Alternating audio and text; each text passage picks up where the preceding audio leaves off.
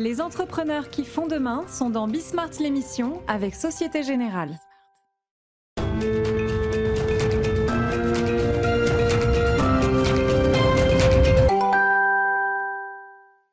Salut à tous, c'est Bismart. Euh, on est de retour. Euh, une nouvelle semaine de débat, une nouvelle heure de débat qui euh, va donc commencer. Alors, il y a deux sujets qui s'imposent hein, dans l'actualité immédiate.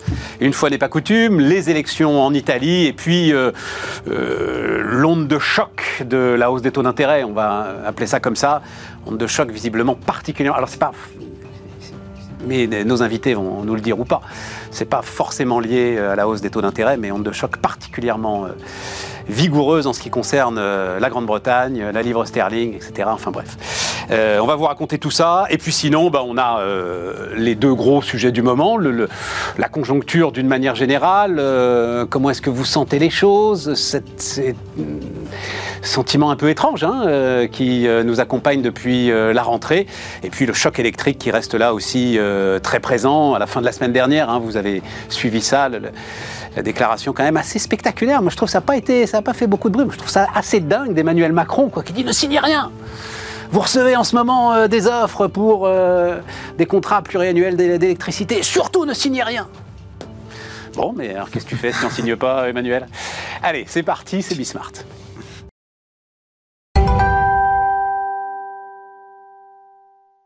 Donc autour de la table, Anne-Sophie Alsif. Salut euh, Anne-Sophie, euh, chef économiste BDO, Philippe Wechter. Salut Stéphane. Salut Philippe, chef économiste euh, Ostrom Asset Management. Et Denis Ferrand. Salut Denis. Bonjour Stéphane. Chef économiste aussi d'ailleurs. Et accessoirement directeur général de, de Rex Non, je repense à, Macron. C'est, enfin, on va pas démarrer avec ça, mais, mais, mais, mais c'est là qu'il est bon, quoi c'est dans des moments-là, pas quand il prend cette espèce d'air grandiloquent pour euh, enfiler des perles, c'est vraiment quand il est au contact. Enfin bref.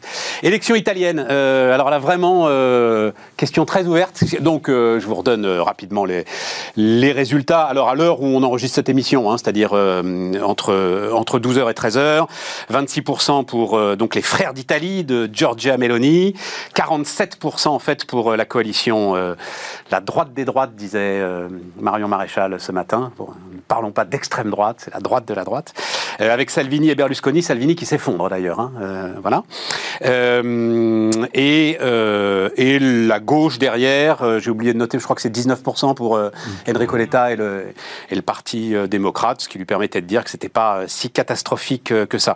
Donc, premier point sur ces résultats, et puis après, moi, je veux quand même un petit commentaire sur la sortie fin de semaine dernière de la présidente de la Commission européenne. Philippe, comment est-ce que tu, vois ces résultats? En gros, la question qu'on se pose, hein, c'est comme le disait d'ailleurs un petit peu euh, Madame van der Leyen, euh, est-ce qu'on est sur un risque de euh, fracture de la zone euro après ces élections italiennes? Alors, juste avant cela, rappelons que celui qui, le parti qui arrive en tête a une prime pour effectivement disposer d'une majorité. Ah bah là, il ne fait pas de doute qu'elle aura une majorité oui, là. Oui, oui, mais non, non, mais même en nombre de députés. Ouais. Elle, aura, elle aura pas de difficulté. Elle sera pas à 47% au total. Elle sera bien, bien au-delà.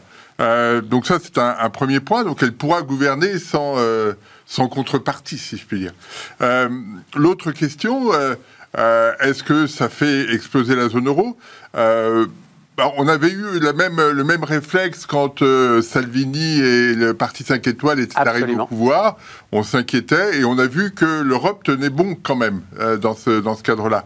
Et donc pour l'instant, les euh, je ne pense pas que l'inscription dans la zone euro soit le premier, euh, le premier souci. Le premier souci, la première, euh, les premières mesures qui vont être prises vont être, mais qui sont européennes aussi, qui nous concernent tous, vont être sur les questions migratoires. Parce que comme Liz en, en, Angleterre a été élu sur ce genre, sur cette sur cette thématique, elle, elle a été élue aussi sur ce plan. Et, donc, euh, euh, comment vont faire les... un blocus maritime au large de la Libye, entre autres. Hein. Comment vont faire les, Européens? Quelles réactions vont avoir les Européens? Ça, ça va être intéressant. L'autre point euh, sur, sur, sur la majorité italienne qui va se dessiner est que Salvini est pro-russe, elle est pro-atlantique. Mélanie est plutôt pro-atlantique. Est-ce qu'il est vraiment pro-russe, Salvini ah, Oui, oui, oui. Oui, comme, euh, comme non, mais il est pro-russe parce qu'à un moment il a eu du pognon de la Russie, mais, euh, s'il s'agit de plus être pro-russe, il sera plus pro-russe. tu crois que c'est une conviction euh, chevillée au cœur de Mais comme d'autres partis d'extrême droite en Europe. Ouais. Je ne citerai pas de nom. non, mais justement, je suis pas tout à fait sûr que le Rassemblement national, si tu penses au Rassemblement national ou euh, juste, j'ai oublié le nom de, du parti de Zemmour, Reconquête. Reconquête. Je suis pas tout à fait sûr que. ça- Alors Zemmour, c'est peut-être plus ambigu, mais les autres, ils sont pas Très plus ambigu. pro- Oui, Zemmour, je suis d'accord. Ils Zemmour, il y, a- y un sujet. ils sont mais, tous très mais, mais les autres, c'est juste le pognon, quoi. Point à la ligne. C'est pas, tu vois, Je non. pas, je suis pas con- ah, convaincu. tu crois que ça peut être une Je suis pas euh, convaincu. Moi, je pense qu'il y a des proximité des- des idéologique. Proximités idéologiques fortes. D'accord. Et c'est ça qui va être intéressant dans, le, dans la construction de, de la majorité italienne. D'accord, d'accord. Intéressant. Anne-Sophie? Alors bon, moi je pense qu'il n'y a pas non plus de risque de fracture. Le problème, c'est en effet plutôt à. À aucun, à- Juste, je parle sous ton contrôle. À aucun moment, elle a remis en cause euh, euh, la zone euro euh, et l'Italie dans la zone euro. Non, voilà, c'est. D'ailleurs, c'est quand même un mouvement assez intéressant quand on va à l'extrême droite, parce que quand on regarde pas qu'en Italie, hein, mais aussi en France, hein, tous les mouvements d'extrême droite étaient très avant, hein, il y a encore plusieurs années, contre la sortie de la zone euro. Enfin, vraiment Tout à pour. fait. et là, on voit. C'est la mutation. Pour avoir l'électorat donc plus âgé qui leur manquait, on voit qu'économiquement, on reste. Et puis pour les, les sujets de société, on fait un référendum euh, là aussi. Donc, euh, ou sinon, quand euh, on pensait à la loi du mariage pour tous, on revient pas dessus finalement. Donc on voit que sur ces questions-là, c'est pour ça que certains disent ça devient plus une droite aussi dure et ça fait aussi partie des stratégies pour faire muter le parti, c'est de dire bon voilà, c'est le peuple qui décide. Donc en fait, on met à sa souscription et si le peuple dit non, bah, finalement euh, on reste. Et c'est vrai que c'est assez intéressant parce que c'était normalement un marquage assez important de l'extrême droite par rapport aux autres partis sur cet aspect euh, Et donc maintenant, on voit qu'il y a plein de partis souverainistes. Donc ce, côté-là est très mou. Et donc ce qui reste, c'est en effet le tout immigration. Bon, ça, euh, qui reste le fonds de commerce euh, plus ou moins important. Et puis sur l'aspect économique, alors c'est ou du libéralisme, euh, voilà, on va ou des baisses de taxes, mais on voit qu'on est sur un programme libéral souvent assez classique. Et donc il n'y a plus cette, on va dire, ce corpus idéologique quand même anti-européen qui était euh, assez fort euh, avant et qui fait aussi qu'il y a peut-être des, partis comme en France, comme euh, Éric Zemmour, beaucoup plus à droite, qui reviennent là-dessus. Donc c'était un peu la parenthèse. Moi, le, le- ce, que, ce que je vois qui est quand même plutôt inquiétant, hein, toujours à moyen long terme, c'est que c'est vrai que l'on avait un peu un trio. On avait euh, Olaf Scholz, on avait euh, Emmanuel Macron et justement euh, Mario Draghi, donc en effet, qui connaissent bien la zone euro, qui connaissent bien tous ces, toutes ces péripéties, et qui avaient un peu une vision commune sur ce qu'il fallait faire dans les prochaines années au vu de la crise actuelle. Là, à mon sens, ça c'est un peu fini. Il faut rappeler que l'Italie, c'est quand même la deuxième puissance industrielle hein, devant la France, derrière l'Allemagne. Donc c'est un partenaire. Économique de premier choix. On avait vu pendant la crise hein, qu'on avait plus de dépendance avec l'Italie, bien sûr, qu'avec la Chine. Donc, c'est excessivement important. Et là, on voit que sur des questions de l'Europe du numérique, de l'énergie, bien sûr, on l'a dit, de- des migrations, là, euh, il va peut-être pas y avoir, euh, on va dire, un corpus idéologique commun en disant, voilà, sur les grandes questions, c'est vraiment au niveau euh, européen, au moment où on veut- on essaie de faire des fonds de souveraineté, on essaie de, de s'affirmer en tant que bloc par rapport aux autres, là, à mon sens, ça peut poser plus problème en disant, bah voilà, Oui, notre c'est ça, cavalier seul. Et donc sur les projets, on va dire, de moyen long terme, et là, c'est quand même la question de l'Europe de l'énergie. Mm. Alors chacun, là, à court terme, essaie de trouver une solution, mais peut-être une fois que ce sera fini, il y aura peut-être quand même l'idée de se poser et de se dire, bah, qu'est-ce qu'on va faire maintenant à moyen long terme. Et là, c'est vrai qu'on avait trois pays qui étaient assez en ligne, et là, c'est moins le cas. Donc, à mon sens, Ah, c'est en là- ligne. On va en reparler, hein, mais euh, même entre la France et l'Allemagne, euh, on se rend compte que les Oui, là, sur des questions de l'accord immédiat, ouais, voilà, bah oui, oui, c'est ça, l'accord immédiat et Tout à fait. Mais là, il faut voir vraiment le très court terme de la situation un peu maison Ouais. qui brûle et sur le moyen long terme où il y avait quand même quelques visions qui pouvaient aller vers la convergence. Là, on voit dans ce discours que vraiment pas du tout. On est dans le discours traditionnel de l'Italie en premier, etc. Et donc aussi sur euh, l'aspect financier, hein, on voit quand même qu'il y a des organes de productivité, qu'il y a une croissance potentielle qui est quasiment euh, nulle, euh, qu'ils ont une dette là aussi qui est beaucoup plus importante que les autres pays. Donc là aussi sur cet aspect-là. Là aussi, le corpus économique est assez faible aussi. Je voudrais pas dire de bêtises, j'ai vu le chiffre euh, ce matin, mais le parti qui se revendique de Mario Draghi, je suis pas sûr que Mario Draghi ait lui-même donné des, des consignes, mais le parti qui se revendique de Mario Draghi a fait 7% des voix, donc c'est aussi quand même euh, politiquement une forme de désaveu. Euh, une- Oui, Denis. Une des manières de bien tolérer l'Europe, c'est quand elle verse des subsides. Il faut quand même pas oublier que l'Italie est quand même le premier récipiendaire euh, du fonds euh, Next Gen EU. hein. C'est 180 milliards euh, qui va à, à l'Italie, donc il faut faire un peu de nécessité-vertu, on va dire. Et euh, pour euh, l'I- l'Italie, euh, désormais, va recevoir une manne qui est 180 milliards sur c'est quoi C'est le plan à 750, ça, hein, et voilà, c'est ça. 750, c'est le plan du Covid, ça. Oui, oui, tout à Ouais. fait. C'est ce qui avait été voté. Donc euh, l'Italie. C'est le seul qui a tout pris. C'est-à-dire qu'il a pris le, l'emprunt et les subventions. Oui, oui, oui, tout à fait. Il y a, oui, on, on- on comprend, mais justement, on comprend assez aisément pourquoi. On voit bien la, la tension qui s'est faite aussi sur les taux. Enfin, je ne veux pas anticiper sur la discussion autour de la Banque centrale, mais la tension qui s'est faite sur les taux, la progression, elle a été quand même la plus forte sur euh, les emprunts italiens, sur la période récente. En tout cas, à l'intérieur de la zone euro. hein. Le- Donc, euh, on comprend tout à fait pourquoi ils ont pris l'emprunt et euh, les subventions, parce que euh, d'une certaine manière, on monétise, enfin, on- pardon, on, on- on solidarise une partie un peu plus importante de la dette italienne, parce que c'est vraiment là que se situe la grande difficulté de l'Italie. Pourquoi est-ce que l'absence de croissance potentielle en Italie, qui, qui est effectivement très manifeste, est un problème? C'est parce que cela empêche toute capacité à rembourser les échéances. C'est intéressant de faire ce lien parce qu'il est rarement fait, euh, Denis, dans les débats qui nous accompagnent, euh, entre euh, l'importance de la dette et la croissance potentielle. Tout à fait. N'est-ce pas, euh, Philippe? Absolument, absolument. Non, mais je, moi, je, je- je suis d'accord, il n'y a pas de souci. Non, ce qui, ce qui est intéressant, moi, ce que- euh, ce qu'on voit, c'est qu'effectivement, comme le disait Anne-Sophie, euh, l'euro a disparu des programmes. Oui, oui. Mais En fait, c'est la mutation de Marine Le Pen il y a six ans euh, lors de la. quand elle s'est aperçue que L'élection présidentielle. Le- mettre l'euro en, en- en première ligne dans son programme, et c'est pas du tout populaire. Comme le dit Anne-Sophie, pas populaire jamais- chez les vieux. Mais même, même l'euro n'a jamais. Il y avait un sondage ce week-end. L'euro n'a jamais été aussi populaire en France.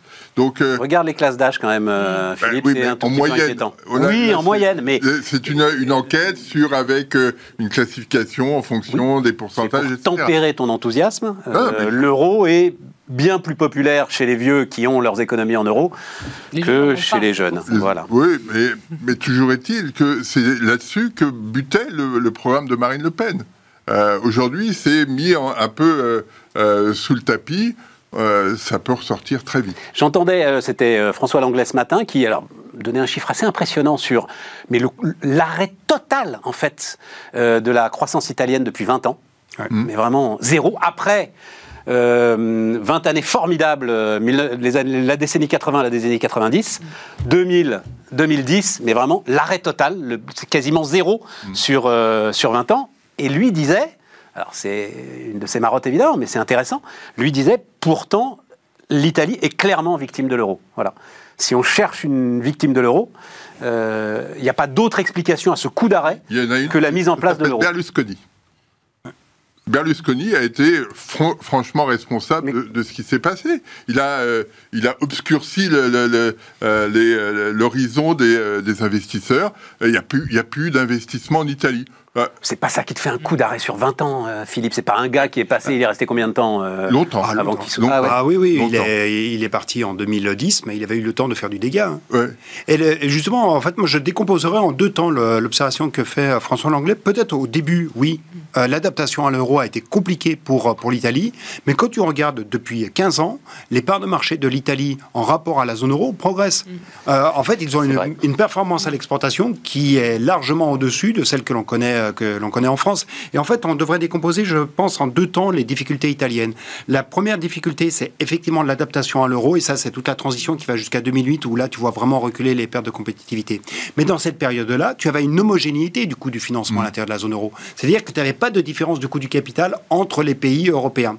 En revanche, après 2008-2009, là, tu as un changement total d'atmosphère, où tu as euh, de la fragmentation qui se met en place, et ce faisant, bah, le coût du capital devient beaucoup plus élevé en Italie qu'il ne l'est euh, qu'il ne l'est dans les autres pays européens. Et c'est là, effectivement, où on va retrouver une responsabilité euh, de, de Berlusconi et du- des politiques italiens euh, de, de manière générale, parce que c'est vraiment dans la seconde étape de la fragilisation de la croissance euh, italienne qu'on va retrouver des, Ouais. des, des explications qui sont nationales beaucoup plus qu'elles ne sont européennes. Et ce coût du capital aurait même été encore plus élevé, sans doute, s'il n'avait pas été à ce moment-là dans la zone euro. euh, Tout à fait. de- Non, non, voilà, complètement. ça, Oui, ça a bah, servi de, ça a servi de protection. Malheureusement, je pense qu'on va dire un peu comme nous, euh, ça, ça évite de euh, faire les réformes et euh, Non, le, le- le de problème, travailler la compétitivité de l'appareil le problème productif. de l'It- de l'Italie, c'est que l'investissement est pas bon.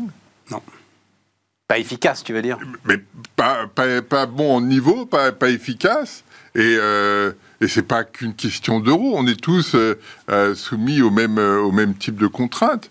Et il y a des choix politiques qui n'ont pas été faits, il y a des, des options qui n'ont pas été prises et qui, qui pénalisent l'Italie dans la durée.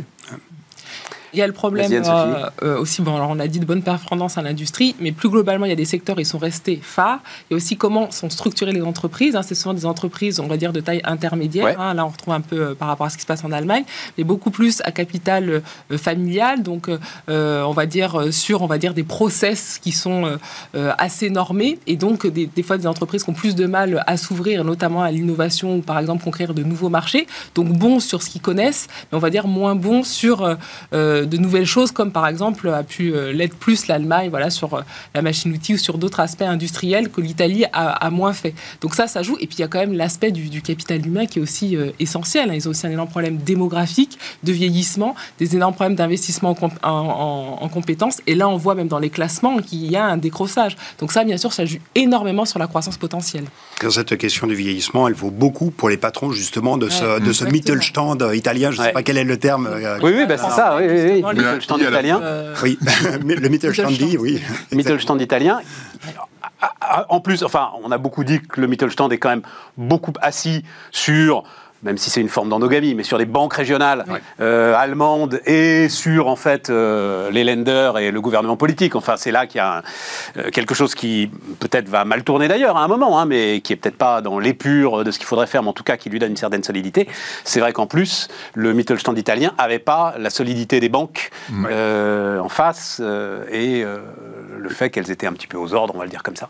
Oui, et Euh, banques de ce sont que toujours voulait, assez fragiles. hein, et ces le- banques sont toujours euh, euh, parce qu'elles elles sont euh, gorgées de dettes italiennes, etc. Donc, euh, Et surtout, c'est un Un- système qui est très, qui est très éparse. Donc, il n'y a pas de vraie banque systémique comme nous, on peut dire. Bon, après, on dit que ça, ça comporte des risques, mais au moins, il y a vraiment des, des- des capacités de financement. Là, on n'a pas ça. Donc, avec, comme vous l'avez dit, capital des entreprises qui arrivent moins bien à se convertir. Donc, là, c'est vrai que sur le moyen long terme et surtout sur des secteurs un petit peu innovants, on voit que là, ils ont vraiment des, des- des problèmes de tournant, en fait. Et donc, ils restent bien là où ils sont, mais ils n'arrivent pas à se, à se projeter à moyen long terme. C'est- ton terme de banque systémique euh, qui m'y fait penser, parce que la Deutsche Bank en termes de banque systémique, Oui, là, euh, voilà, on a vu exemple. mieux. Mais non, ça me fait penser, j'ai vu ce week-end un documentaire de Netflix sur Wirecard et sur le, sur le scandale Wirecard et l'enquête du Financial Times, absolument remarquable. Je n'avais pas en fait pris la mesure. J'avoue, alors je sais pas si vous vous êtes rentré dedans, mais j'avoue que j'avais regardé ça un petit peu de loin. euh, Wirecard, bon d'accord, machin, ça... Oh, mais c'est incroyable. Et, et- ah oui, oui, oui. Et il y a beaucoup des éléments, c'est-à-dire, euh, euh, comment dire beaucoup des éléments qui peuvent fragiliser l'Allemagne, c'est-à-dire euh, ce côté patriotique autour d'une entreprise, cette idée que euh, on avait une fintech mondialisée et que euh, forcément, puisqu'elle était allemande, c'était la meilleure, et que les attaques du Financial Times, c'était en fait la City qui ne voulait pas comprendre que, alors que non, quoi, les gars étaient des escrocs, mais de A à Z. Enfin, c'est ah non non, mais très très spectaculaire. Ah non, non, on va regarder ça, allez regarder ça, je vous assure. C'est très très bien fait, vraiment très bien fait. Un mot quand même, parce que euh, tu l'as dit d'un mot, euh, Philippe. Le sujet s'est déplacé. Euh, donc là, Ursula von der Leyen, donc c'était jeudi, dit euh, si jamais donc sur la question des valeurs, on va appeler ça comme ça, euh, il y a un problème avec l'Italie, nous avons des outils. Donc ça a été très très mal pris euh, en Italie, euh, sans doute d'ailleurs à juste raison. Enfin, c'est un peu bizarre de dire un truc pareil à, à 48 heures d'un vote. Mais ce que voulait dire Van der Leyen, c'est prendre l'exemple de la Hongrie. Et donc là, on voit que la Hongrie est en train de faire en urgence une sorte de paquet euh, législatif euh, anticorruption pour récupérer euh, 8 et 5, à peu près 14, 15 milliards d'euros, ce qui, euh, au regard du PIB de la Hongrie, est quand même considérable. Donc là, on voit qu'effectivement, il y a quelque chose de nouveau au sein de notre euh, Union européenne. Ça, voilà, c'est intéressant, même si Van der Leyen n'aurait pas dû le dire, mais le, le- le fait en lui-même est intéressant, je trouve. Mais ce qui est intéressant, c'est qu'il y a deux pays qui ont félicité directement et rapidement euh, euh, Giorgia Meloni, c'est la Hongrie et la Pologne. Non, non, mais- Bienvenue au club. Non, non, mais c'est, c'est, euh, on, on- on crée, euh, enfin, c'est, c'est un cadre euh, euh, qui est perturbant malgré tout. Et effectivement. Oui, sauf que la Hongrie rentre dans le rang, là. Oui, oui. Il est obligé de rentrer Attendez, dans le rang, Orban. Attends, attends, attends, c'est- On va voir. ouais. Ah, On va voir. Parce que euh, euh, Orban est toujours très fan de, de, de la Russie. Donc, euh, on- C'est pas sur l'histoire de la Russie. Oui, en oui, l'occurrence, oui. c'est sur la corruption et c'est assez légitime d'ailleurs. Si l'argent de l'Europe est mal utilisé parce qu'il y a trop de corruption, c'est assez légitime. Que- suite à la à, à l'enquête qui a été faite sur euh, est-ce que la, la Hongrie euh, euh, euh, avait toutes les tous les éléments de démocratie qu'on souhaite en Europe? Euh, la réponse était non. Euh, donc euh, il y a un cadre qui a, été défini par Orban. Euh, la corruption en fait partie, mais il n'y a pas que ça. Et donc, il va falloir effectivement que la Hongrie, d'une certaine manière, se, se normalise par rapport, par rapport à l'Europe. Et c'est peut-être le premier pas, et souhaitons-le. Ce qui est assez intéressant, c'est en effet, alors euh, le, timing euh, peut être discuté, mais c'est essayer d'avoir un impact sur en effet la politique intérieure et un peu sur euh, le fait qu'on n'ait pas de coordination au niveau budgétaire et des politiques internes. Donc bien sûr, on peut rien dire sur le, budget, bien sûr, c'est la souveraineté des États, on peut rien dire bien sûr sur le vote, mais on voit qu'avec ces nuances, et l'idée de dire bah très bien, faites ce que vous voulez, mais derrière il y a des mécanismes qui existent. Alors bien sûr, c'est aussi pour rassurer les marchés parce qu'on sait quand même que c'est quand même le pays qui peut être en rouge. Il y a des choses qui existent et aussi regarder peut-être que ces fonds structurels pourraient avoir euh, aussi un rôle politique euh, que l'on a moins Bah, fait. c'est vrai qu'on était assez clair, ouais. juste euh, avant, dans, on essaie d'avoir une convergence euh, qui marche plus ou moins bien. Là, en effet, ça va peut devenir, euh, je dis pas une arme pour entrer dans le rang, mais en tout cas, euh, dans un contexte où les milliards vont être... euh, Non, non, mais. Philippe, toi tu dis tant mieux. Je... On Le, le débat, moi je sais pas si c'est pas On définit un antidémocratique. cadre, un- une sorte de cadre fédéral euh, qui est intéressant. Oui, mais qui est on? Qui est On l'a pas défini. Mais ça Il n'a pas été défini démocratiquement, c'est toujours le problème. Oui, oui, oui. Et autant, attends, juste, autant je peux le comprendre pour la Hongrie, parce qu'en fait, la corruption, ça veut dire que c'est de l'argent mal utilisé, de l'argent européen. Autant pour la Pologne, franchement, euh, ça me perturbe. Euh, la Pologne n'est absolument pas en lien, c'est l'organisation de leur système constitutionnel, l'organisation de leur système judiciaire, absolument pas en lien avec une utilisation de fonds euh, Ah, européens. pas- J'ai pas, Et, pas soupçonné et là, la- j'ai un sujet. j'ai pas soupçonné la Pologne de. de- de- Non, mais elle est sous le même euh, train de sanctions que la Hongrie. Et là, j'ai un sujet, moi. Je- Ce qui est intéressant, c'est que politiquement, par rapport à ce qu'on disait, par rapport aux populistes, c'est-à-dire que là, il y a l'idée de se dire, bah, économiquement, c'est acté, on est dans l'Europe, etc. Donc, de fait, comme on peut plus y toucher, eh ben, prenons un peu ce, bouc émissaire qu'on prenait déjà, mais là, euh, beaucoup plus, en disant, regardez, ils n'arrêtent pas de faire des lois antidémocratiques, etc. Et donc, ça peut aussi justifier, dans la mise en place des programmes qui ne sont pas forcément efficients économiques, de dire encore plus, regardez, c'est la faute de l'Europe, ce n'est pas, pas le nôtre. Denis J'avoue que je partage ton point, oui. Euh, autant, effectivement, c'est légitime de le faire sur la corruption, parce qu'effectivement, on voit tout de suite l'allocation de fonds européens euh, détournés, et là, c'est tout à fait... On est dans le processus du contrôle. euh, du contrôle de l'allocation, et là, c'est tout à fait légitime. Quant après, ben, ce sont des choix qui ont été exprimés euh, démocratiquement. euh, alors, je ne connais pas suffisamment les dossiers polonais ou hongrois, mais mettons par exemple sur une politique d'avortement et que ça ne répond pas aux valeurs de l'Europe, effectivement, ça me pose plus de questions, Bien parce qu'à la fin, ça a été... On peut le regretter, et je le regrette, mais... euh, Non, mais on le voit sur le que marché de l'énergie, la. Pologne traîne des pieds pour l'utilisation du charbon. Euh, donc, euh, il faut trouver aussi un moyen de Ouais. le, le cadre. Attends, on va y aller sur le marché de l'énergie, on va y aller non, parce non, que. mais- euh, non, non, mais le, le cadre, le cadre européen. Franchement, personne n'a de leçon à donner à personne sur Mais cette on est histoire bien européenne. d'accord. hein. Ouais, on est bien d'accord. hein. Sauf que, euh, sauf que l'objectif doit être, euh, à un moment donné, de- d'utiliser moins de, d'énergie fossile. Et, et les, les- les Polonais disent non. Bah, à ce moment-là, c'est l'Allemagne qu'il faut sanctionner. hein. Mais l'Allemagne aussi doit être sanctionnée. Ouais, J'ai pas l'impression que Mme van der Leyen ait cité le. Je l'ai entendu parler de la Pologne et de la Hongrie, je l'ai pas entendu parler de l'Allemagne. Euh, pour le coup, sur, le, sur la dimension électrique... par que ce soit ta pas- conviction, j'en doute pas. Je suis pas sûr que ce soit celle de la Commission européenne. Là, là encore, je ne vais pas préempter le, le débat de tout à l'heure, mais justement sur la Pologne et l'électrique, il y a une volonté euh, de, de faire du nucléaire. S'il y a un endroit où on va développer du nucléaire, ça sera en Pologne. Alors, non, mais juste euh, Bon, finissons le, le, le- le- Ouais. j'allais dire, c- cette histoire d'Europe avec le- le- la, la- la Grande-Bretagne, quand même. Donc là, dégringolade de la livre. Je- enfin, Philippe, tu dois suivre ça euh, de très près, mais c'est vrai que visiblement ce matin, c'était euh, euh, très secoué. Oui. Euh, je lisais d'ailleurs, c'est Wilfried qui écrivait ça, Wilfried Galland qui écrivait ça sur Twitter. Il dit c'est quand même une monnaie de réserve de banque centrale, la livre sterling. Oh, c'est plus grand chose. c'est plus grand chose, ça va. D'accord. 4% des réserves mondiales. Ouais. D'accord. Bon, ok. Euh, Enfin, 3% maintenant. Ah oui, oui. Donc tout ça avec tout ça euh, à cause d'un donc euh, en, en- en réaction à un paquet fiscal de 45 milliards euh, d'euros sur trois ans. C'est plus que ça. C'est plus que ça. Non, C'est beaucoup plus c'est que 45 ça. milliards de Non, non, ça, c'est- fiscaux. Elle ça, supprime le, le- le- Le- la le- tranche du barème, la 45% du barème. Oui, oui, oui. L'impôt sur le revenu. J'adore. c'est Mais tellement anti. le, le total, euh, c'est conformiste. 160 milliards quand même. hein. 160 milliards, Ouais. c'est 45 par an alors C'est 45 C'est- milliards par an C'est 45 milliards sur la fiscalité. euh, Sur la euh, fiscalité. Oui, parce que tu rajoutes le paquet énergie, toi, qui, qui est Ah oui. 65 milliards. Oui, oui, c'est Ah oui, ça. c'est, D'accord. euh, c'est- c'est un coût considérable. Et puis, ça repose sur un truc qui ne fonctionne pas quand même. C'est quoi qui Parce ne que fonctionne pas? Les baisses d'impôts, tu veux dire? Liz Truss nous dit on va relancer C'est la, Trump, euh, le truc. Ah, Mais Hein, c'est ça, hein, c'est le même. C'est C'est- le trickle-down effect. Ouais, ouais, c'est ouais. ex- exactement. Mais ça, ça ne marche pas. Ça n'a jamais fonctionné nulle part. Mais on, on a l'impression que c'est un truc chouette quand même. Hein. si, on, si on permet Ah, moi, aux, je prends, aux là. riches de s'enrichir davantage au détriment des, euh, des, des plus pauvres, c'est génial quand même.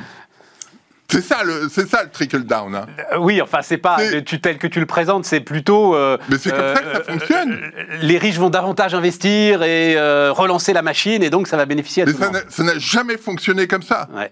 C'est juste un moyen. c'est passé. C'est juste un moyen de, euh, de, euh, de faire de telle sorte que les, euh, euh, les revenus les plus élevés conservent et accentuent leur, euh, leur patrimoine. Anne-Sophie, aux États-Unis, ça a marché. Non. Non. Bah, Non. ça a marché, mais Non. parce que l'économie démarre comme une mobilette. Mais ça a marché. Non. Ben, tu t'es retrouvé avec le taux de chômage le plus bas de Non, toute l'histoire des États-Unis. voir, c'est parce qu'il y a Et le taux de chômage. Et et- non, non, non, non, c'était avant l'inflation, sous Trump.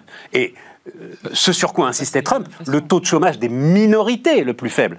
Il n'y avait jamais eu autant de noirs au travail que sous Trump. Il insistait là-dessus. Donc c'était, mais c'est sans doute propre à l'économie américaine et à sa capacité de démarrer très très vite. Non, non, il y a deux choses. Vas-y, vas-y, vas-y. Euh, si vous fermez les frontières aux États-Unis pour que les, étrangers ne viennent pas, effectivement, le marché du travail se tend. Là, il n'y a pas d'ambiguïté du tout. Les flux migratoires aux États-Unis ont été absolument con- considérables depuis quatre décennies. Si vous, fermez les frontières, effectivement, euh, le- le- les, les choses se tendent parce que euh, vous manquez de main-d'œuvre. Et quand tu regardes les chiffres, je suis désolé, euh, là tu prends le, le taux de chômage, il faut le mettre en rapport avec l'inflation, mais avant et sous Trump, regarde au niveau de la productivité, ce qui se passe. Bien sûr qu'il y a cette politique qui a été Ouais, voilà, c'est ça. c'est quoi la, la- la conséquence? C'est le- le- la qualité du travail produit. Tu vois des énormes pertes en productivité. Et derrière, Ça, quand tu regardes clair. après les inégalités, après le passage de Trump, qu'est-ce que tu regardes? Est-ce que tu crois qu'il y a les mêmes gains en capitaux qui sont faits avant et après? Absolument pas. Donc en termes de valeur ajoutée créée, on peut dire économiquement que ce n'est pas efficient. Et d'ailleurs, même lui l'a reconnu une dans ses discours en disant en effet, euh, c'est tout à fait normal que je mette euh, en place des politiques par rapport aux contributeurs que j'ai, mais économiquement, on a profité de la relance. En plus, c'était donc une bonne nouvelle. Mais c'était juste une bonne nouvelle. en Oui, plus. oui, non, mais ça, que Donc ce ça, il soit faut quand ensuite même, de l'argent euh, mal utilisé, je suis- je suis économiquement, le dire. mais- Oui, euh, Denis. Oui, de- effectivement, c'est intéressant de, de prendre le, le contrefactuel, parce que dans ce cas, prenons des, des pays qui n'auront pas mis en place du trickle-down effect, et est-ce qu'on voit des comportements différents en termes de, de taux de chômage? En fait, on est sur un mouvement qui est planétaire de réduction des taux de chômage de manière extrêmement forte, parce qu'on a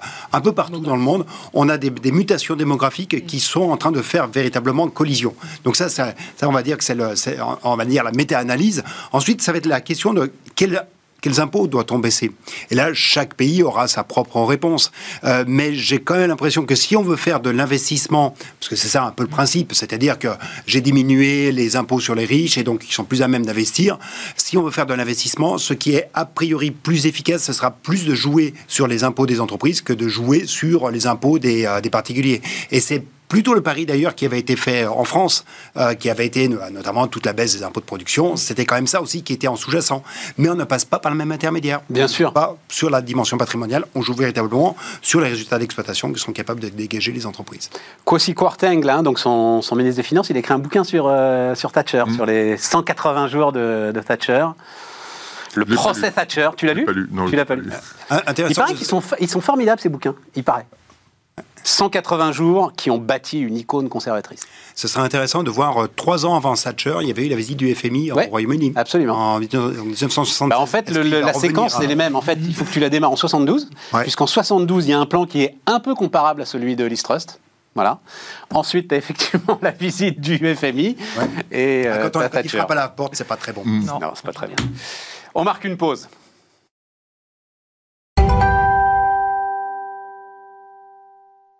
On repart, euh, les amis. Euh, on repart donc avec. euh, alors, j'ai mis morale sous surveillance, sous la surveillance de Rex Econ.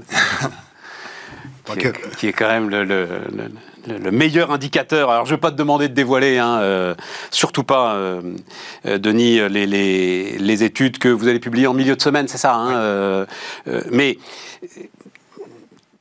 moi, de ce que je vois dans les. Alors, tiens, ben, je, je peux raconter d'ailleurs.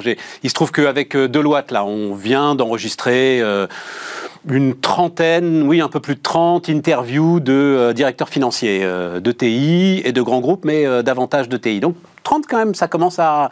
Il y a un petit quelque chose, quoi. Euh, globalement, les gars sont dans l'incertitude totale, mais tu sens absolument pas de panique. Euh, et la question, c'est euh, incertitude, mais incertitude même sur... Donc, ils ont du cash. Euh, et la question, c'est qu'est-ce que j'en fais? Est-ce que je continue à faire du stock? Mais en fait, j'ai aucune garantie sur la demande. Qu'est-ce que va être la demande? Ma production, si je suis industriel, elle commence à me coûter cher, mais en même temps, ça, j'aimerais bien savoir si tu arrives à prendre la mesure malheureusement ou heureusement en circonstance, nous sommes tellement désindustrialisés que euh, oui, effectivement, c'est un problème, mais enfin, c'est pas un problème vital non plus pour euh, le cœur de l'économie française. Enfin, en tout cas, je l'ai pas ressenti euh, comme ça. Oui, ça mange les marges, mais enfin bon, euh, voilà. Il y a euh, la pression salariale forcément. Donc comment ça va se passer? Je vais distribuer des primes. Euh, je vous donnerai les deux trois chiffres là de ce qui se passe en ce moment dans les grandes entreprises. Donc voilà, on, sent un brouillard épais mais pas de panique, pas d'angoisse. Euh, voilà comment je peux ouais. résumer le truc. Oui, tout à fait. Je, je pense que tu l'as bien résumé. Je, je c'est un peu ce que... euh, je peux peut-être sortir maintenant. bon, tu, non, tu mais c'est un peu ce que tu ressens toi aussi. Oui. C'est un peu le truc là. Hein. Oui, ouais, euh, globalement, c'est plutôt cette euh, cette idée qui, qui, se dégage de la plupart des enquêtes, enfin de tous les capteurs que l'on peut mettre en place. Et d'ailleurs, même des capteurs qui sont pas seulement franco-français. Euh, ce lundi matin est sorti l'indice IFO et on n'a jamais. C'est les Allemands. Ça. Les Allemands, voilà. On n'a jamais vu un écart aussi marqué entre les anticipations à six mois et l'appréciation de la situation courante. Il y a 20 points d'écart entre les ces deux indices, c'est du jamais vu. Et ça veut dire quoi? Ça veut dire que l'appréciation de la situation courante reste elle à peu près géniale, Elle n'est ouais. pas géniale, mais ça va, ça tient. Euh, y a encore, en revanche, on s'attend à une dégradation. En revanche, on s'attend à six mois à ce que ça soit euh, une dégelée, euh, quelque chose de, de, de pas possible. Donc, et, et, pour donner un ordre de grandeur, l'appréciation, enfin les anticipations à six mois sont plus dégradées aujourd'hui qu'elles ne l'étaient en 2008 au, au cœur de, de la ouais. crise financière. Donc ça dit bien quand même la, la profonde inquiétude qu'il y a. Euh, ça, c'est vrai pour les Allemands. C'est vrai, toute proportion gardée en France. C'est un peu ce sentiment qu'on est encore un peu entre ciel et terre. C'est-à-dire que bah, jusqu'à présent, ça tient. Jusqu'à présent, il y a de l'activité. J'ai encore, euh, encore des projets. En revanche, il y a deux, trois petites choses qui sont en train de se gripper. Euh, alors, les anticipations ne sont pas très bonnes, mais pas non plus très, très mauvaises. Mais je sens des choses qui sont en train de se gripper. C'est-à-dire que bah, mes projets d'investissement, j'en rabats un petit peu. Ouais, c'est ça. Je suis, je commence à être un petit peu moins ambitieux. Ça, c'est clair. Et ça tombe bien parce que les conditions de financement, elles, sont en train de se dégrader. Dans la dernière enquête, alors on l'a sorti la semaine dernière, là, c'était auprès des, des patrons, des, des, des, directeurs financiers des, des, grandes entreprises et des ETI. C'était le, le sentiment que les recherches de financement deviennent un peu plus ardues, que les marges sur les crédits bancaires se tendent. C'est-à-dire que la, la l'évolution des taux va au-delà de la seule remontée des taux directeurs. Mm. Et donc, euh, il y a des, des, marges qui sont en train de se refaire du côté bancaire au détriment plutôt de, du financement de, de, de l'activité. Et puis, euh, il y a quand même vraiment cette, cette incertitude. En fait, elle tient à ce qu'on ne maîtrise pas euh, l'approvisionnement premier. Euh, je ne sais pas ce, dans quelle mesure je pourrais être approvisionné demain, que ce soit parce que moi je rencontre un problème d'énergie ou parce que mon fournisseur principal rencontre un. Et là, en fait, on est sur un phénomène que ne sont pas habitués à traiter ou que ne sont plus habitués à traiter les chefs d'entreprise, à savoir un phénomène de non-linéarité, c'est-à-dire que je, je suis sur un phénomène où je n'ai aucune garantie de pouvoir disposer du, du, du matériel. Et donc, ça va induire forcément un comportement de prudence. Les entreprises vont ramener un peu les voiles sur l'investissement. Et on ne peut pas le reprocher. Euh, et, et, globalement, c'est ce qu'il faut faire. C'est légitime. Ouais, c'est assez légitime. C'est légitime, dans, ce, légitime. dans ce contexte. Et mais pour autant, euh, insistons bien là-dessus. Jusqu'à présent, ça va. Mm. Jusqu'à présent, ça va. On va encore avoir un chiffre au troisième trimestre qui devrait être plutôt positif, mm. mais euh, les signes noirs commencent à être nombreux. Bon, et, et on doit ajouter qu'on a assez peu de doutes sur le fait que l'État est toujours là, mm. et euh, enfin la présentation du budget et euh, ouais. la, la, la la volonté du gouvernement d'absolument pas euh, resserrer la dépense donne raison aussi sans doute euh, à ses directeurs financiers. Anne-Sophie Alors moi c'est vrai que je serais peut-être un peu plus optimiste. euh, on en parlait dans le scénario. Alors bien sûr les anticipations négatives, hein, ça bien sûr c'est dit. Après quand on regarde vraiment les chiffres par rapport notamment au taux d'épargne des ménages, on voit qu'on est à un niveau assez élevé et que le phénomène de désépargne s'est arrêté. Donc c'est ça vraiment on a le risque. C'est-à-dire que là donc plus au niveau des ménages, on voit qu'il y a vraiment des anticipations que la- l'augmentation de l'inflation va continuer, alors que normalement c'est vrai que pour l'année prochaine on serait plutôt euh, dans un tassement et ensuite euh, une baisse euh, aux États-Unis, après progressivement en zone euro. Il y a quand même la conscience qu'on va continuer d'être aidé, en tout cas pour certains ménages. Donc ça, là aussi, c'est intériorisé de se dire on aura des aides. Mais malgré ce contexte, donc du coup, qui, font qui fait qu'on est quand même moins bien, moins mal placé que nos partenaires européens. On a euh, un petit peu peur, alors bien, bien sûr, parce que euh, dès qu'il y a des anticipations négatives, ça y est, euh, on, on surépargne, hein, taux d'épargne, donc en effet 15%, on est à 5% aux États-Unis, donc on voit que c'est c'est pas du tout Record de même, collecte sur le livret A qui remonte à. C'est un record de. Alors j'ai plus le chiffre en tête, mais c'est un record de plus de 10 ans hein, sur, au mois d'août. Au mois d'août C'est sur pas la du tout collecte livret A. la, la, même mentalité. L'autre élément, c'est sur l'immobilier, hein, parce qu'en effet, c'est vraiment le placement de référence en France. Et là, on se dit avec l'augmentation des taux, en effet, je revois à la baisse peut-être ce que je voulais investir, ou j'essaie de le faire maintenant avant que la hausse des taux euh, augmente. Donc ça, on le voit un petit peu dans les comportements et les anticipations. Mais globalement, à mon sens, justement, les indicateurs sont encore bons. Il y a ce taux d'épargne, donc ça veut dire qu'on a encore ce petit matelas. Il y a, euh, et là, le fait des spécialistes dans les Anne-Sophie, on n'y services touche pas à ce taux d'épargne. le fait dans les services nous protège un petit peu aussi par rapport aux pays euh, très industrialisés. Donc, comme d'habitude, à mon sens, on va pas dégringoler comme par rapport aux autres. Et quand il y aura la reprise, on va pas euh, Oui. euh, augmenter. On va encore rester, comme on l'a vu après le Covid, dans une sorte de léthargie, je ne dirais pas, mais en tout cas, euh, Si. dans une situation. Oui. Léthargie, tu peux le dire. D'accord. Sur le- peut- Attends, un mot de, un mot de Philippe Non, moi, la, la- la question, quand je regarde les enquêtes qui sont menées en Europe, c'est d'où va venir la demande? Ouais, c'est toujours la même question. Euh, les, en- les ménages, effectivement, épargnent euh, parce que euh, ils savent pas très bien à quelle sauce ils vont être mangés. Alors bien sûr qu'il y a ces, ces plans euh, euh, sur le prix de l'essence, etc. Mais on va toucher euh, euh, une augmentation de 15% des factures éle- euh, électriques euh, au, au 1er janvier. Euh, donc euh, euh, voilà, on vous annonce six mois avant que ça va coûter beaucoup plus cher. Est-ce quel est votre comportement dans ce cas-là? Est-ce que vous dites oh c'est pas grave? Non, tout le monde va épargner. Je pense que tout le monde va être Alors prudent. 15%, et il faut, il faut ajouter qu'il reste, il va rester quand même un chèque énergie, Oui, oui, bien euh, sûr. 100, Bien sûr. 200 euros Mais- pour les. Mais euh, on, on- on, euh, quel, est, le- quel, est le, le- le- le- euh, quels sont les éléments de bonnes nouvelles qu'on peut imaginer là immédiatement? Hum. Il n'y a pas grand-chose. Et donc, euh, ça veut dire que moi, dans mon comportement de consommateur, j'attends de voir. Ouais. Et j'ai aucune raison d'être plus royaliste que le roi et de me dire, mais non, euh, allons-y. Non. Et c'est ça le, le- la, En plus, en problématique. plus, je me suis fait une petite orgie de consommation euh, il y a 18 mois en sortie de confinement. Exactement. Et l'été aussi. Ouais. Et euh, donc, euh, autant, euh, autant être prudent parce que vraiment, euh, comme le disait Denis, on voit pas très bien comment les, les choses vont évoluer. Est-ce qu'on voit, quand on regarde le- l'enquête de l'INSEE, moi j'adore les- l'enquête de l'INSEE, mais mois après mois, euh, ça, ça, se- ça s'infléchit. On était euh, à des niveaux très confortables. On est beaucoup moins, c'est beaucoup moins confortable. Alors, on n'est pas du tout dans la dynamique allemande, mais on n'a pas les mêmes problématiques que l'Allemagne, euh, mais on va être touché forcément parce que euh, l'Allemagne euh, et Denis parlait de, l'IFO qui, qui a été publié ce matin. L'IFO nous signale très clairement que l'économie allemande va se contracter assez vivement. Et donc, euh, l'ensemble des pays européens vont être touchés. L'Allemagne est le premier euh, client de tous les pays européens, donc euh, ça va être compliqué à gérer.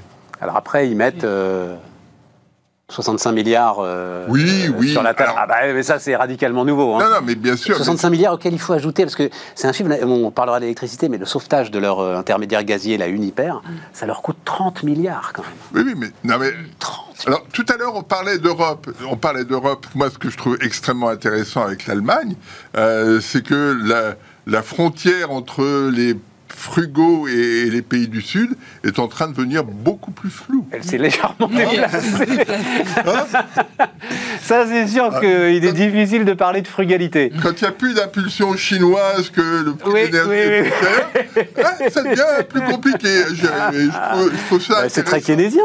Mais je, Contracyclique, c'est parfait. je m'en réjouis. Mais voilà, tu t'en réjouis. Tu voulais ajouter quelque chose, Oui, Denis peut-être euh, sur, euh, sur l'épargne, deux, deux points qui me semblent importants quand même à rappeler. C'est que, un, il y a la surépargne, cette fameuse surépargne Covid, euh, les, euh, ce que l'on a accumulé en 2020-2021. Le simple passage de l'inflation en 2022 a érodé la moitié de la surépargne que l'on a constituée. En gros, on a estimé en France, c'est 40, euh, oui, c'est 50%, on va dire, euh, parce que le- bah, les, vos, vos dépôts, imaginons que vous êtes placé en livret A, quand même pas, pas énormément, euh, ça ne génère pas un revenu suffisant pour absorber l'inflation. Et en fait, vous, vous perdez euh, 50% de la valeur de cette surépargne qui a été accumulée par le, passage de l'inflation. Et euh, c'est beaucoup plus dans l'ensemble de la zone euro. On est plutôt aux environs des, deux tiers qui est perdu. Et sur l'épargne, on va avoir progressivement le comportement d'épargne d'encaisse réelle, enfin ce que les économistes appellent l'encaisse réelle, c'est-à-dire je vois la valeur de mon patrimoine qui s'érode par le passage de l'inflation, je veux maintenir le même niveau de patrimoine, alors je suis incité à faire un comportement d'épargne plus important que ce que je faisais auparavant. Et donc euh, on va avoir un comportement, me semble-t-il, à partir de 2023 qui va complètement jouer sur cet effet d'encaisse réelle. Et là, c'est un pari hein, sur la prévision. Ça fait, c'est un des éléments d'ailleurs qui peut distinguer Non, mais les ça me prévisions semble de- légitime, ce qu'on avait vu après le premier choc hein. pétrolier. C'est ce qu'on avait vu euh, après le premier choc pétrolier. Le, le taux d'épargne avait été Exactement. remonté. De façon- 74-75, tu veux dire, Philippe ouais Le taux d'épargne était remonté très fort en, en phase avec la, la hausse de l'inflation. Alors juste par rapport à ça, quand même en France, euh, il y a quand même beaucoup de gens euh, qui ont eu accès à la propriété, qui sont endettés à taux fixe à un moment où les taux étaient excessivement bas. hein. Bien Et sûr. donc là aussi, pour ces catégories-là aussi, ça peut être euh, une bonne nouvelle. Donc là, il faut aussi euh, euh, Bah, nuancer. c'est- une bonne nouvelle si, votre euh, salaire euh, augmente euh, en, en- enfin, euh, compense. Non, bah, c'est surtout des 30 taux fixes, parce que c'est le cas de- pas du tout de d'autres. Ah oui, oui, bien sûr. Non, non, mais, Oui, oui. Mais- vous avez des variations. mais- après, ça reste, ça reste une ponction forte sur euh, Oui. Complètement. ton reste à vivre, comme on dit. Et donc, si le Avec- reste du salaire est mangé par l'inflation, c'est ce que dit euh. Philippe, tu, voilà, tu te Euh, retrouves. Et sur le, Juste, bah alors, un sur mot- le patrimoine. Un, un- un mot là-dessus, parce que donc euh, il y a des tensions chez Stellantis, Orange, Carrefour, celles qui remontent hein, euh, à travers les articles de presse. Euh, donc Carrefour, par exemple, va augmenter les salaires de 2% au, pr- au 1er novembre. En disant oui, mais on a donné 5,7% en euh, septembre dernier.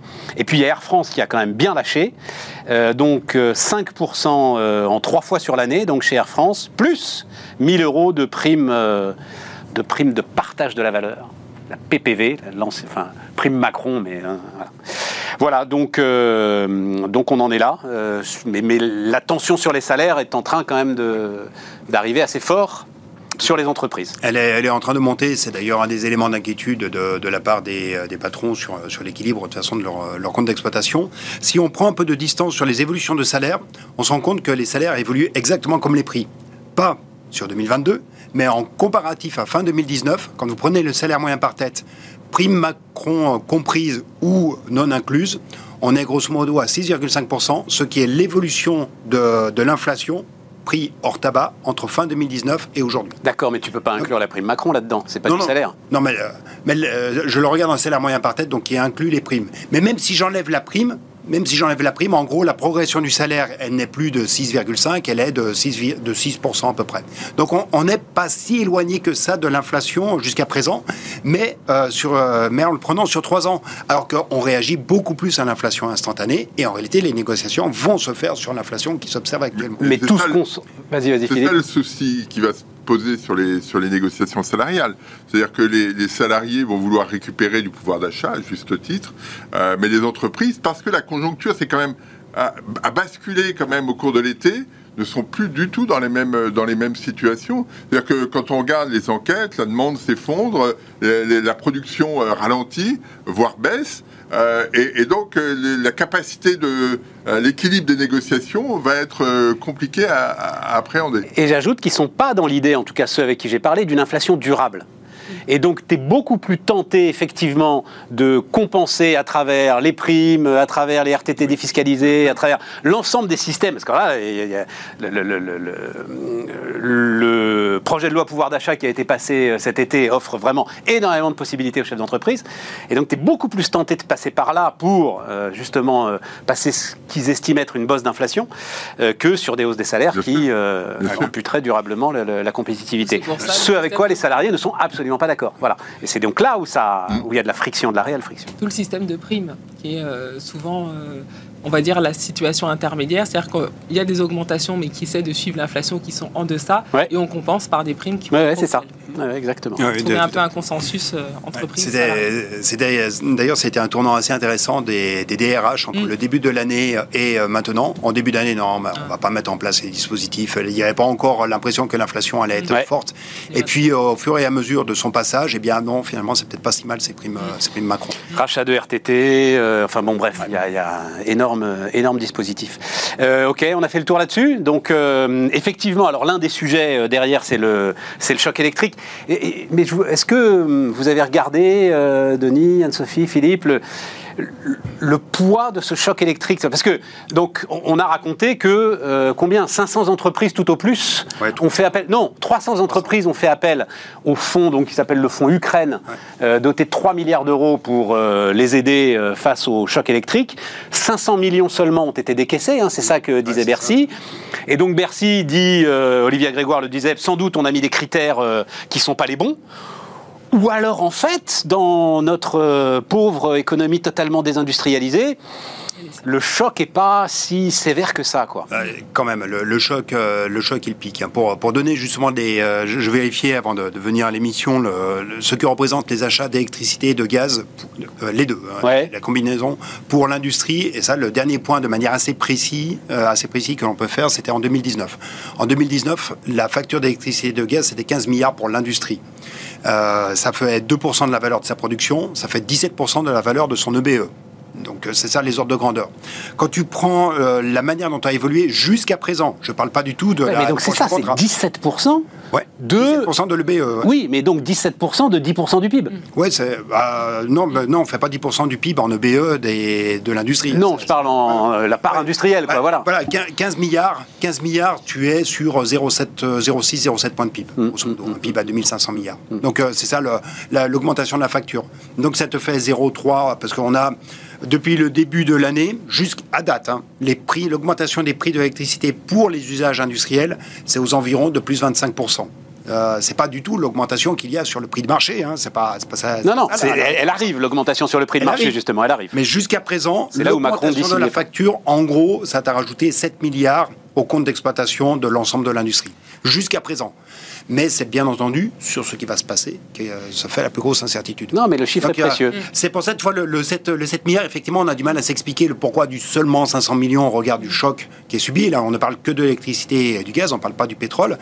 Probablement que c'est effectivement la complexité. Comment veux-tu qu'une PME sache en cours d'année comment a évolué son, euh, son EBE Elle le sait, elle n'a pas forcément la Ouais, métrique qui revient fait. aussi rapidement. Tout à fait. que- et donc, elle n'est pas en capacité de, de mobiliser son comptable en disant bah, mois mon EBE, puis ensuite je vais aller réclamer. Non, à en la- plus, beaucoup d'entre elles sont couvertes quand même, euh, heureusement. Voilà, Oui, oui, surtout celles qui euh, sont électro-intensives. Par rapport au service, moi, c'est vrai que je verrais un aspect plus positif hein, sur l'industrie. Euh, en effet, on voit que c'est certains secteurs qui sont très exposés hein, par rapport, euh, on voit par rapport à leur intrant étranger. hein, voilà, la métallurgie, on a parlé les transports, etc. Qu'en plus des chaînes de valeur excessivement segmentées, mais c'est aussi des industries qui sont sur du haut de gamme avec de la forte valeur ajoutée et qui sortent du quoi qu'il en coûte où il y avait quand même un matelas.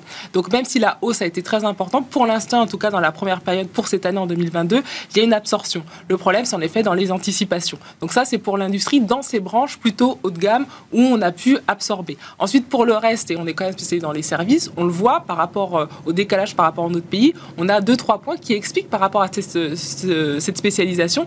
Et dans les services, c'est vraiment là la hausse des salaires et les pénuries qui jouent beaucoup plus, donc Oui. le capital humain, Oui. que, que le reste. Oui. Et là, à part le secteur aussi des transports qu'on voit complètement en flèche, sinon sur le reste, on voit qu'il commence à avoir une contagion ce- cette année, mais qui reste encore assez limitée et contenue, parce que notamment dans les salaires, même si on a ces augmentations, c'est pas du tout comparable, bien sûr, aux augmentations des, des coûts fixes par rapport à l'industrie. Et le fait, en effet, d'avoir ce poids de l'industrie bah, plus réduit, on parle toujours du problème de désindustrialisation, bah là, c'est un petit matelas qui nous protège, il faut quand même le dire. Enfin, qui nous protège. Même si euh, Ouais. c'est à coup faire, même si, Ouais, euh, ah, J'arrive pas à dire que ça nous bah non, protège, en moi, fait, ça, je pense que ça enlève le dernier avantage compétitif que l'on avait. Ouais. Au contraire, c'était le. Bah, pour le les industries qui en profitent, euh, qui sont très Ouais. spécialisées, oui, mais le fait de l'avoir l'industrie le, le taux d'inflation globale euh, qui est plus réduit, bah, c'est quand même quelque chose pour beaucoup de secteurs qui est quand même bien, qui fait qu'on n'a pas les mêmes taux que, que les Oui, de- mais les c'est- pays du Nord. ouais. Ce que veut dire Denis, c'est que si on avait eu ça, alors le- on aurait dû être, enfin je l'ai dit dix Oui, fois dans cette émission, on aurait dû être le Koweït de cette crise euh, électrique, quoi. Enfin, euh, Oui, si on avait eu un appareil de production euh, solide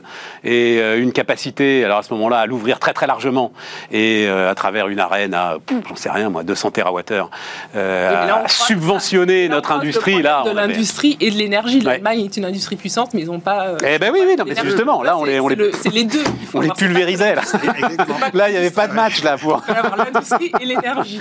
Là, il n'y avait pas de match. C'est ça. Philippe Non, la, la- la question, euh, moi, que je, je me pose, pas simplement sur les industriels, c'est euh, euh, comment va réagir euh, l'économie européenne, l'économie française, avec des prix de l'énergie qui resteront durablement élevés. C'est ça la, la- la question. Comment on fait pour, pour s'adapter, pour modifier ces, ces structures de, de, de, de- de coûts de production euh, pour faire face à cette, à cette situation. hein? On se souvient, moi j'ai en tête hein, les années 70, je- c'est toujours un peu le, vieux grimoire qu'on sort, euh, mais on est passé de l'industrie au service. Grossièrement, on est passé de euh, 6% de croissance au, tout début des années 70 à 2% à partir du début des années 80. On était passé dans une économie de service parce qu'il y a beaucoup d'industriels, euh, de secteurs industriels qui n'étaient plus viables avec la hausse du prix de l'énergie. Et, là, la question se pose comment, on va faire? Comment on va gérer cette, euh, situation? Parce que euh, euh, mon sentiment est que le prix de l'énergie risque d'être durablement élevé. Et qu'est-ce qu'on fait de ça? Alors effectivement, pour l'instant, et il faut ajouter, plus élevé pour nous que pour les Américains, absolument, euh, absolument. qui, Non, euh, on est sûr. Et ça, c'est un, un point qui, euh, qui sont convient de- autosuffisants. Autosuffisant. Oui, oui. Et puis, Et que pour les Chinois qui vont pomper le pétrole et le gaz russe pendant euh, des décennies. Il y, a, il y a deux choses. Il y a deux choses. C'est que euh, le, le prix du gaz aux États-Unis n'a pas du tout la même allure que le prix du gaz en Europe. Donc ça, c'est un, un premier point. Et puis le deuxième point, quand même, hein, le, euh, la crise énergétique. euh, si on fait, si on regarde la, la balance, commer- la balance énergétique de la zone euro, euh, c'est 2,6 de PIB entre le premier, le dernier trimestre 2021 et le deuxième trimestre 2022. 2,6 de PIB en, en plus. En plus. Qu'il faut, euh, qu'il faut payer. Pour payer le gaz. pour payer le gaz, pour payer tout, tout ce qu'on veut. Essentiellement le gaz. Oui, C'est essentiellement le gaz. Mais ça veut dire que euh, on, on est dans une situation où on va devoir euh, ajuster notre euh, structure productive de façon très importante. Euh, Juste un point, parce que il y a une réunion le 30 septembre hein, des ministres de l'énergie. Il y a un truc un tout petit peu complexe qui se joue, moi que je tiens absolument à expliquer. L'idée donc est, puisque c'est euh, le prix du gaz qui euh, justifie le prix de l'électricité, dernière centrale appelée, etc. et tout, on l'a beaucoup expliqué, de plafonner le prix du gaz, non pas à la sortie du tuyau, parce que ça Poutine ne le permet pas, mais de compenser auprès des producteurs d'énergie qui euh, ont des centrales à gaz, de compenser la hausse du prix du gaz, et donc de leur donner l'équivalent de ce qu'ils ont à payer au-dessus de, visiblement, 200 euros ou 180 euros le mégawattheure. Voilà. Et donc, c'est les États qui sont concernés, qui euh, vont voir les centrales à gaz, combien il vous faut, hop, on paye, etc. Le problème, c'est que... Non, c'est pas, c'est même, c'est avant ça, Philippe. C'est que les Allemands font beaucoup d'électricité à partir du gaz. Nous en faisons très peu. Les, inter- les interconnexions sont massives. Et donc, en gros, on est en train de demander aux Allemands de subventionner l'industrie française. Et ils y sont pas prêts, visiblement, tu vois, euh, toute solidarité européenne. euh. Donc, on n'est pas sorti, j'espère que c'est bien clair, parce que l'histoire est complexe, mais euh, elle montre bien que la fragmentation nationale revient très très vite quand même sur, sur ces sujets. Et nous, c'est vrai qu'on est dans l'incapacité d'offrir en face ce qu'on offrait en face d'habitude, c'est-à-dire notre énergie nucléaire massive et bon marché. Voilà, j'ai fini l'explication complexe. Euh, juste pour revenir à ça, euh, sur les prix hauts qui vont rester à moyen long terme, à mon sens, c'est beaucoup plus dû à la transition écologique. Et nous, notre problème en Europe, c'est pas un problème d'accès, c'est un problème de diversification. On a rien diversifié depuis 20 ans par rapport euh, aux États-Unis ou par rapport à la Chine. Donc c'est ça le, le, grand sujet. Dans vos cours de business, etc., vous apprenez toujours il ne faut pas avoir plus de 10 parts de marché ou d'être d'avoir plus de 10% de, de, dépendance par rapport. Donc c'est ça la base. Et pourquoi on est dans cette situation-là? Parce que on n'a absolument rien diversifié. Donc ça, il faut quand même rappeler le fond, le, la base de la situation, c'est parce qu'on n'a pas du tout diversifié. Donc en effet, les prix vont continuer d'augmenter, mais à mon sens, à cause de la transition écologique, où là, les coûts vont être énormes parce que voilà, comme il y aura du plus haut de gamme et que tous les prix vont augmenter, c'est ça en fait qui va être inflationniste. Et ça, à moyen long terme, alors on aura les boucliers, mais si on arrive à diversifier et si on arrive toujours à monter en gamme, parce que ça peut être aussi une opportunité pour euh, relocaliser, on en a beaucoup parlé pendant le Covid, maintenant on n'en parle plus du tout parce que voilà, c'est la, mode est finie, mais on voit qu'il y a aussi des entreprises, à cause de l'augmentation par deux ou trois des coûts de transport, euh, relocalisent. Hein. On a vu des entreprises comme Kiabi qui Restons sur l'énergie, restons sur l'énergie. Euh. Mais en tout cas, sur le prix de l'énergie, ça peut être aussi une opportunité pour les chaînes de valeur européennes de se recentrer et donc d'avoir un effet baisse de coûts. Mais tu auras quand même une énergie plus chère. Avec oui, mais on a une dépendance énergétique qui est très forte. Non, non, non, non, non, non, non, les Américains n'ont pas. Les Américains n'en ont pas. mais c'est trop tard. énergétique depuis oui, oui, mais c'est trop tard. C'est dans 20 ans que. C'est que c'est pas immuable. Non, mais là, maintenant, on n'est pas au mieux. Voilà. Ça prendra 20 ans. Voilà. Peut-être pour, euh, pour compléter le, le, chiffre que, que, donnait Philippe euh, à l'instant, le, le 2,6 points d'évolution du déficit euh, extérieur lié à la seule énergie. En 73, c'était 3 points. Euh, de, le, basculement. Donc, ce qui veut dire qu'on est dans un choc d'une ampleur qui est strictement Tout à fait comparable. Euh, en termes de, de et c'est du prélèvement de pouvoir d'achat parce que c'est un, c'est un argent qui n'existe pas sur l'espace européen exactement dans la même ampleur et dans les mêmes modalités que ce que l'on avait connu en 73. Alors après, l'intensité énergétique de l'économie n'est plus la même, le poids de l'industrie, enfin, on dit, mais, mais il n'empêche que c'est un prélèvement. À la, fin, à la fin, il faut se le répartir. Il faut se le répartir. Alors euh, effectivement, bah, on va chercher. Bah, c'est les États qui payent. Hein. Pour l'instant, les États bah, euh, on a. Alors, j'ai pas donné les chiffres du, du budget français. Où est-ce que j'ai mis ça Mais donc, on a dit euh, les Allemands, c'est plus de 60 milliards, je crois, hein, leur paquet énergie. Et nous, je crois qu'on c'est 45 milliards. 45 milliards, oui. C'est ça, hein, c'est 45, hein, ouais. Et, bon, bah voilà. Hein. Et toujours sur le sur l'aspect énergie, euh, énergie et inflation. On va passer les 3000 milliards quand même. Ah oui, allègrement. Mais sur sur énergie et inflation, il y avait eu euh, un papier qui était vraiment excellent au début de au début de l'année de Isabelle Schnabel sur la fossilflation. Donc, Isabelle Schnabel, euh, membre du directoire de la Banque centrale européenne. Tout à fait, oui. Donnée comme une colombe d'ailleurs assez souvent, enfin par rapport à ce qu'étaient les faucons allemands. Oui, ça dépend. Elle, elle oscille. Un être hybride. Ouais, exactement.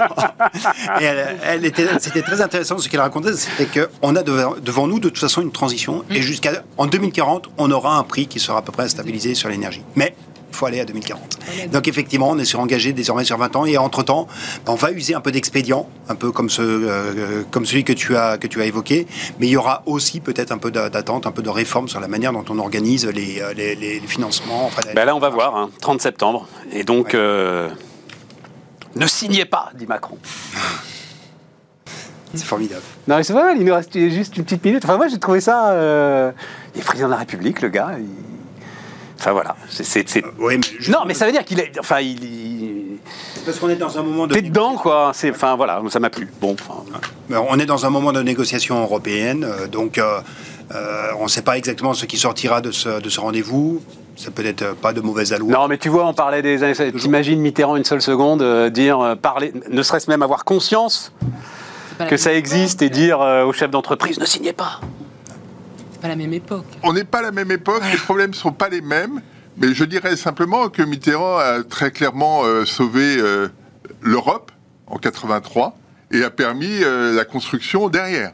Donc chacun son chacun son job, mais sur euh, la France doit rester dans l'Union européenne et doit faire le nécessaire pour que euh, cette Union européenne continue de fonctionner. C'est-à-dire ah, tu veux euh, dire le tournant de la rigueur Parce que je cherchais le truc de 83. C'est essentiel. Sans le tournant de la rigueur, il n'y a pas d'Europe.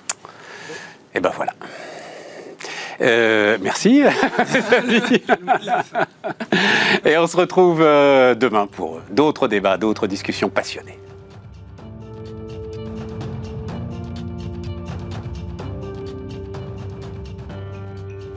Les entrepreneurs qui font demain sont dans Bismart l'émission avec Société Générale.